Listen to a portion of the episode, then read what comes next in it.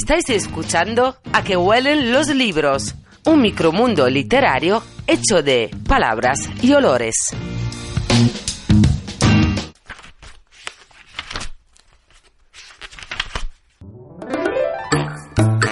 Os doy la bienvenida a otro episodio de vuestro podcast a qué huelen los libros. Yo soy Valeria Surchis y hoy, gracias a la compañera Conchimoya, vamos a conocer la novela La enfermera del desierto, Vida y recuerdos de Orría, que significa libertad, de Jorge Molinero Huguet, editada por Ediciones Carena.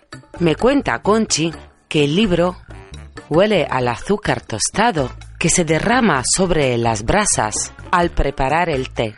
Huele a lebiur, que es el incienso saharaui, y huele a desierto. Pero también huele al napalm y el fósforo blanco que se lanzó durante la guerra contra la población civil saharaui. Al olor acre del miedo, la tortura, la ocupación y el exilio. Para introducir la reseña que Conchi ha hecho de este libro, voy a presentaros una artista saharaui poniendo de base una canción suya.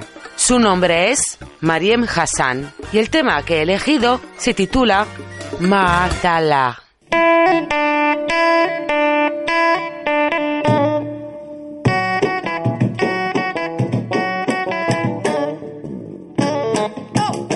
Y con esta bonita música de fondo, vamos a escuchar a Conchi.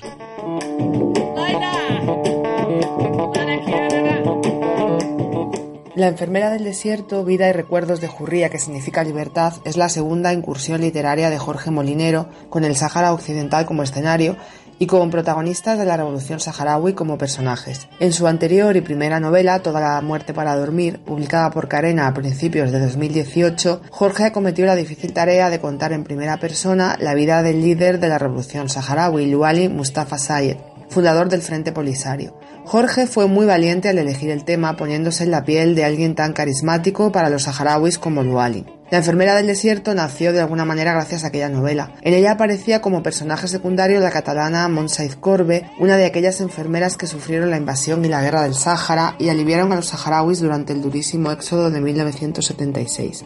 Montse y Jorge se encontraron en una de las presentaciones del libro de Luali. Él le propuso escribir una novela sobre su vida y algo más de un año después el libro ya está a la venta. Se trata de una novela ficcional basada en hechos reales, recuerdos y memorias de quienes los vivieron. El autor ha logrado reconstruir perfectamente el ambiente y los hechos sucedidos en aquellos días convulsos. Su objetivo al escribirla es poner de manifiesto la enorme injusticia cometida contra el pueblo saharaui, como explica el propio autor. La novela cuenta una historia de amor, la de Monsef Korbe y Bolla Ahmedsein, enfermero que llegó a ser primer ministro de Sanidad de la recién constituida República Saharaui. Pero también retrata una historia épica, la de todo un pueblo levantado contra el colonialismo español y resistiendo posteriormente a la invasión de dos países vecinos, Marruecos y Mauritania. Jorge consigue un equilibrio perfecto para no pasarse ni en romanticismo ni en heroicidad, sin caer en ningún momento en el tan reprobable orientalismo. Montserrat Corbe era una muchacha de clase media alta que quería escapar de su vida en la gris Barcelona del tardofranquismo, una época muy bien retratada en el libro.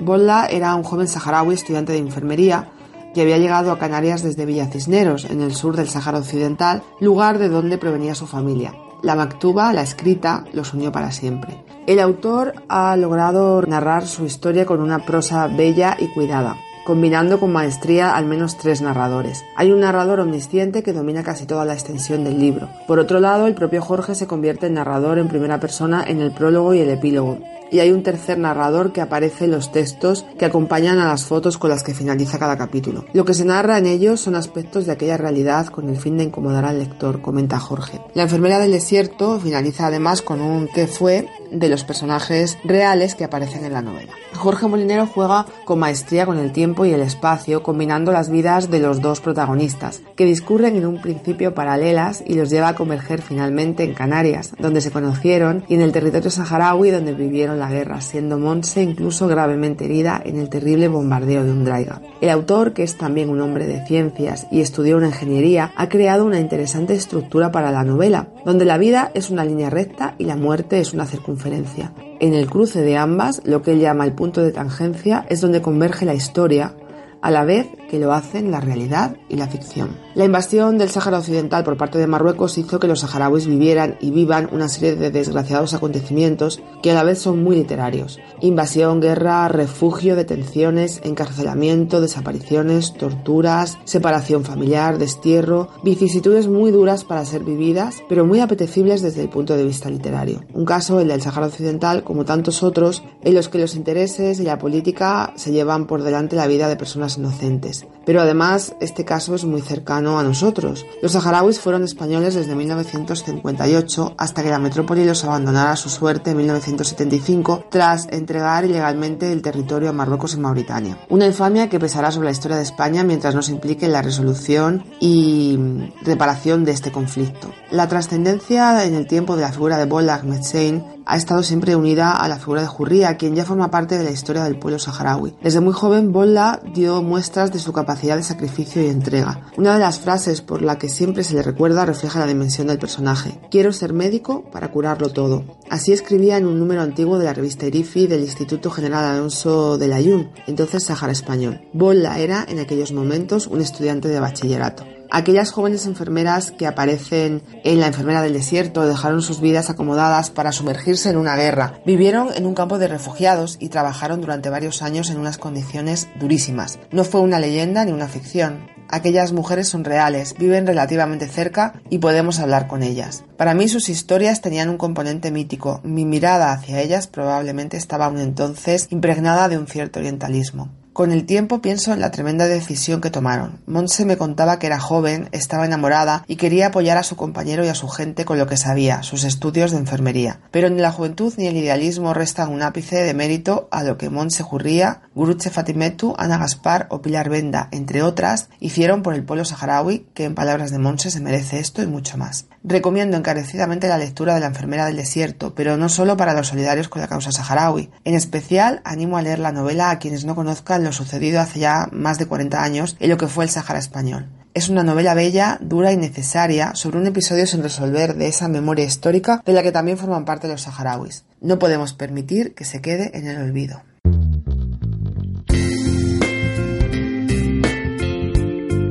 Jorge Molinero, en su web jorgemolinero.net, se define un superviviente nómada. Nace en Canarias en 1972, estudia geología y ingeniería de caminos, canales y puertos. Fue profesor universitario, pero acabó hartándose del sistema universitario español. Entre los años 2003 y 2006 se involucra en proyectos de prospección hidrogeológica en el Sáhara para abastecer de agua potable a los campamentos de refugiados saharauis de Tinduf, en Argelia. Aquel periodo y aquellas experiencias, nos cuenta Jorge en su página web, cambian su vida. Tiene editados dos libros por ediciones Carena, Toda la muerte para dormir y La enfermera del desierto. Gracias a Conchi, lo tenemos como autor en A qué huelen los libros.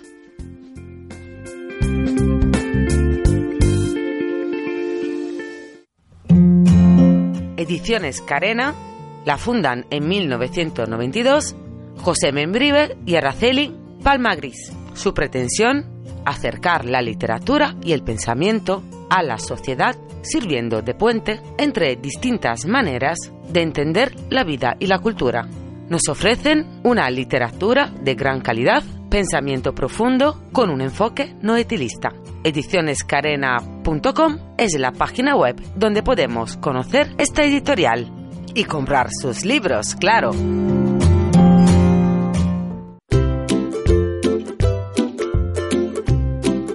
Como bien sabéis, siempre al final de este podcast os traigo una curiosidad sobre la temática de que estamos hablando. Y esta vez he querido investigar un poco sobre la cultura literaria saharaui y he encontrado un interesante artículo del poeta y escritor Bahía Mahmoud Awad, publicado en Quaderns de la Mediterránea 13-2010, titulado Literatura oral y transmisión en el Sáhara. Nos cuenta, vaya, la cultura saharaui sienta sus bases en la memoria de sus habitantes más que en obras escritas, aunque algunos sabios dejaron para la historia del Sáhara varios libros fundamentales, tales como Sheikh Mohamed el Mamin y su obra Kitab el Badia, el libro de la Badia, que es un tratado sociológico de la sociedad sahariana en la primera mitad del siglo XIX, o Sheikh Ma Elainin, autor de más de 300 obras e impulsor de la Biblioteca de la Ciudad Santa Saharaui de Smara, una biblioteca que fue saqueada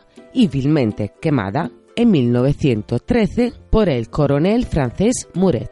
E investigando un poco más sobre la cultura saharaui, siempre vaya en el mismo artículo nos cuenta que la saharaui es una sociedad beduina enraizada durante siglos en una vida nómada en busca de la nube que traiga pastos y bienestar a una comunidad en la que el poeta es el máximo exponente de la tradición oral. Y puesto que Bahía es un poeta, he pensado fuese una buena forma de acabar este episodio el recitar humilmente una poesía suya.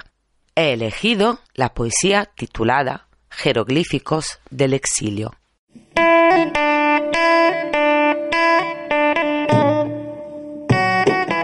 En mi infancia, como pastorcito de dromedarios, escuchaba decir, la gacela muere en su sequía. En años de destierro he ido descifrando ancestrales jeroglíficos como un verso suelto, anónimo, sobreviviendo siglos de olvido. Pobre y rico de mi condición saharaui, así se lo digo, poeta hispano, como Machado, como Lorca, como Neruda, como Badí o como Beibú, poeta antimonárquico y guerrillero por la libertad, un día alegre morirá mi corazón soberano.